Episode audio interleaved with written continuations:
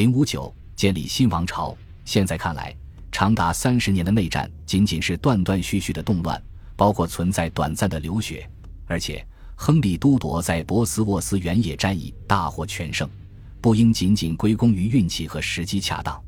博斯沃斯原野战役是决定性战役，因为理查三世及众多贵族大臣在战斗中被杀，因为理查提前铲除了最合法的王位继承人。因为亨利在战争前一天机智地宣称自己为国王，宣布理查余党是叛徒。通过迎娶爱德华四世的女儿约克的伊丽莎白，亨利维持住了那些在一开始就与他一起反对理查的约克王朝背叛者对他的效忠。随后，他们的孩子陆续出生：一零四百八十六年亚瑟出生，一零四百八十九年玛格丽特出生，一零四百九十一年亨利出生。一零四百九十六年，玛丽出生，这样他就以和平的手段实现了兰开斯特和约克两个显赫贵族家族的联盟。亲都铎王朝的编年史家爱德华·霍尔对此大加赞赏，后来的莎士比亚的历史剧对此也被加称赞。亨利七世可以建立一个新的王朝，他能否建立一个新的君主政权还有待观察。关键在于他能否统治贵族，并将王权置于派系之争之上。国王不应只是做君主，而应治理国家。长久以来，英格兰国王一直是平等者中的领头羊，而不是国王和皇帝。玫瑰战争对农业或贸易造成的损害不大，但却破坏了对君主制的信心。人们认为国王没有能力或不愿意保护所有臣民的权利。特别是王室政权已经不再是政治中立者，而是被一些人转变为派系斗争的工具。君主制的所有方面，特别是法律制度，都深受家庭忠诚、贵族争斗、裙带主义和人际关系网络的影响。托马斯·莫尔认为，爱德华四世去世的时候，他的王国处在太平盛世。替爱德华说句公道话，国家重建的工作在他去世前就已经开始了。爱德华四世没有过多建树，是因为他过于乐善好施，并与伊丽莎白·伍德维尔婚姻破裂，沉湎酒色。他英年早逝，预示着理查三世即将篡权。相比之下，亨利都多谨慎、狂热、机敏、简朴。有些人认为他在财务上小心翼翼，到了近乎贪婪甚至爱财如命的地步。他对君主政权和治国之道的看法与前几任国王迥异。亨利将精简的欧洲政府作为典范，尤其是他在流亡期间接触过的布列塔尼和法兰西的行政管理。这位之前没有执政经验的国王，对贵族价值观毫不同情，甚至不惜冒险短期内破坏王国的稳定来反对贵族势力。十五世纪的统治者一般乐意与贵族结盟，但亨利的目标是建立一个贵族效力于国王的君主政权。为了确保贵族处于从属地位，他无情地颠覆了他们在当地及其领地的影响力，并把支持他们的乡绅变成自己的次等侍臣。他决心通过中央集权的宫廷亲自统治英格兰，而不是通过中间机构。这里仍然存在一种危险，那就是当亨利遭到谋反的时候，那些拥兵自重的贵族也许会袖手旁观。在几次约克党鼓动的政变中。得到北方和爱尔兰支持的冒牌国王兰伯特·西姆内尔，在一千四百八十七年发动的叛乱最具威胁力。十五世纪九十年代破金沃贝克的叛乱同样威胁力巨大，直到亨利采取机智的外交手段，使支持沃贝克的苏格兰、佛拉芒和法国保持中立，叛乱才得以平息。西姆内尔在斯托克战役中被击溃，他的拥护者被杀或被赦免。这位年轻的冒充者被纳入御膳房工作。沃贝克于1497年8月落入亨利手中，不久他因仰仗国王的仁慈胡作非为而被绞死。然而，他的拥护者深深渗透进了亨利的核心圈子。国王继父的兄弟威廉斯坦利爵士是秘密策划者之一。对于亨利来说，1497年是决定性的一年，因为他面临着接连不断的事件。康沃尔发生抗税叛乱，苏格兰边境的动荡使得战争一触即发。沃贝克入侵，导致埃克塞特被占领。消灭了沃贝克后，亨利开始醉心于确保王朝的安全，勇于承担政治和财政上的义务，以及恢复法律和秩序。为了实现这些目标，他用人时依据这个人的贤能及对朝廷的忠诚，不在意他的社会地位。在运用王室任免权和搭建枢密院时，这一原则体现得最为明显。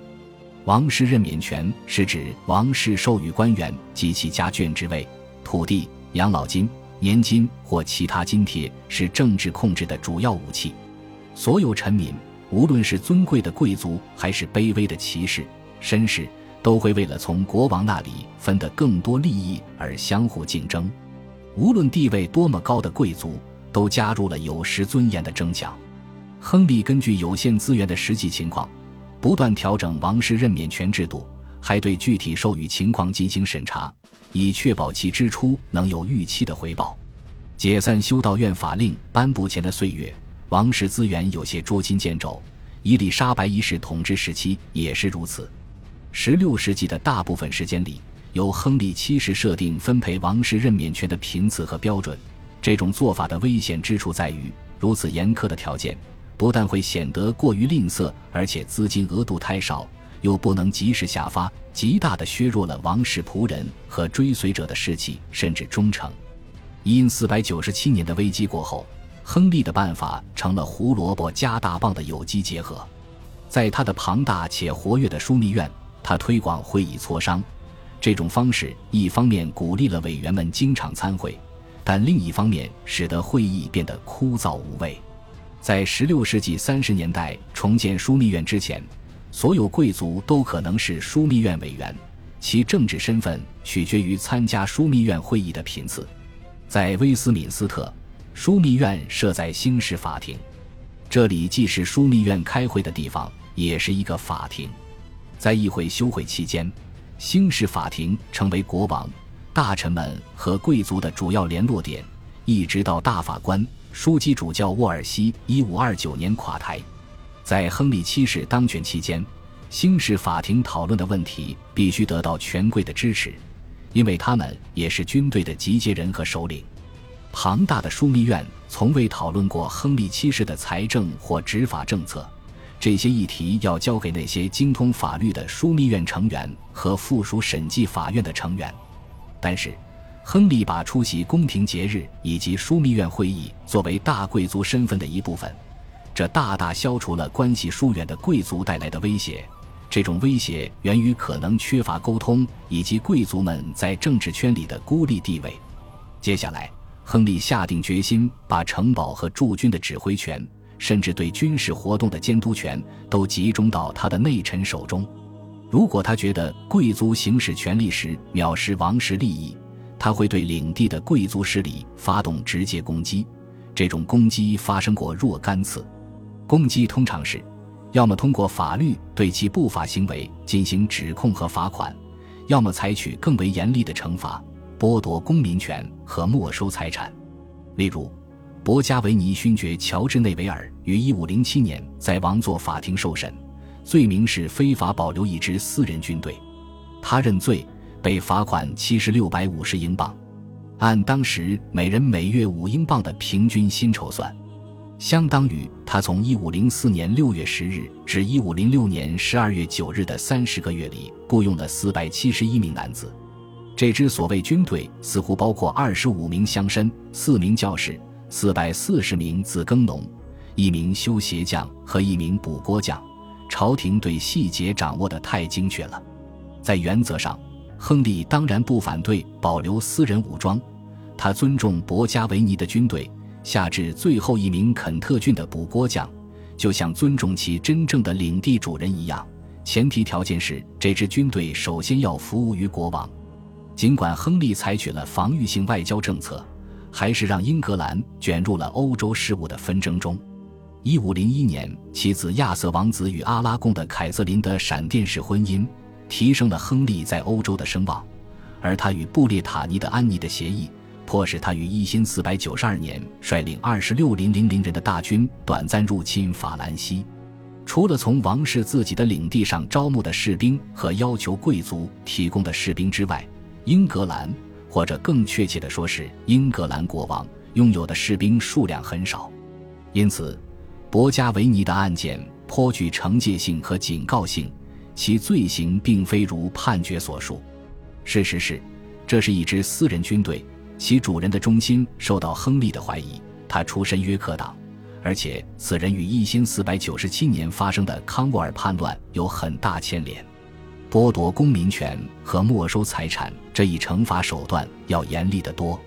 剥夺公民权只意味法令判定嫌疑人犯了叛国罪，并宣布没收其财产，归国王所有，且宣告其血同已腐化。该手段实施的结果往往是受害人被执行死刑，但并不一定完全没收其土地。多数剥夺公民权的案件后来都被撤销了。做出有利于其继承人的判决，但并不是全部的财产都得到归还。亨利七世执政期间，共有一百三十八人获此罪名，其中八十六人自始至终未被平反。亨利七世只平反了四十六人，亨利八世平反了六人。与亨利六世、爱德华四世甚至理查三世执政时期相比，这些数字相形见绌，反映了都铎王朝政策的严酷性。这位新王朝的开创人在执政后期，政策严酷过了头。一五零六年，他委任一位外来的教会税征税者波利多尔维吉尔来撰写英国史。正是波利多尔写道：一五零二年后，都铎王朝的第一位君主变得贪得无厌，他用比以往更严厉、更苛刻的手段对待人民，以便让人民更加彻底的服从于他。人民对他的做法有另一种解释。他们认为自己遭受痛苦不是由于自己的罪孽，而是由于君主的贪婪。目前尚不清楚是否一开始就是出于贪婪，但后来贪婪已经昭然若揭了。围绕亨利的意图的争论仍然激烈。无论最终结果如何，有三点是明确的：首先，他的罚金额度从一百英镑到十零零零英镑不等。根据他认为被罚款人可接受的程度而具体实施，这些罚金旨在让政治国家，特别是贵族，任由国王摆布，并避开正当的法律程序。如果任何人被认为行为不端，他只会因拖欠罚金而被起诉，无法就被指控罪行的性质或程度提起诉讼。换句话说，亨利七世用收罚金代替法律。而约翰王和理查二世用空白宪章代替法律。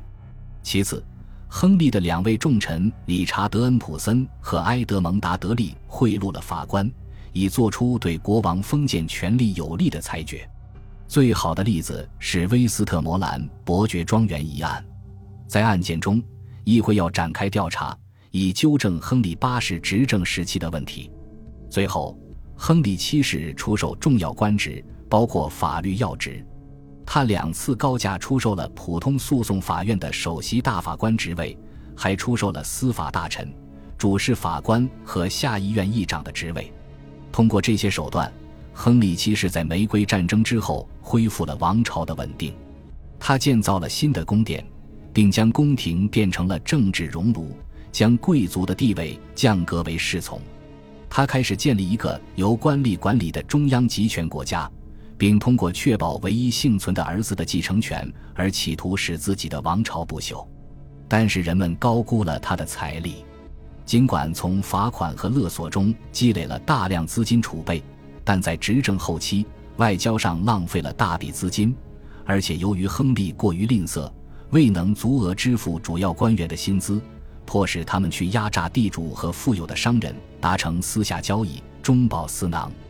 一个典型的例子便是亨利·怀亚特爵士，他以超低价从王室债权人，特别是肯特伯爵那里购买土地，使国王明知他们所作所为，却又故意佯装不知，还是为了能在他们犯错时有理由剥夺其财产，还是说国王并未尽其治国之责？恭喜你又听完三集，欢迎点赞留言。关注主播，主页有更多精彩内容。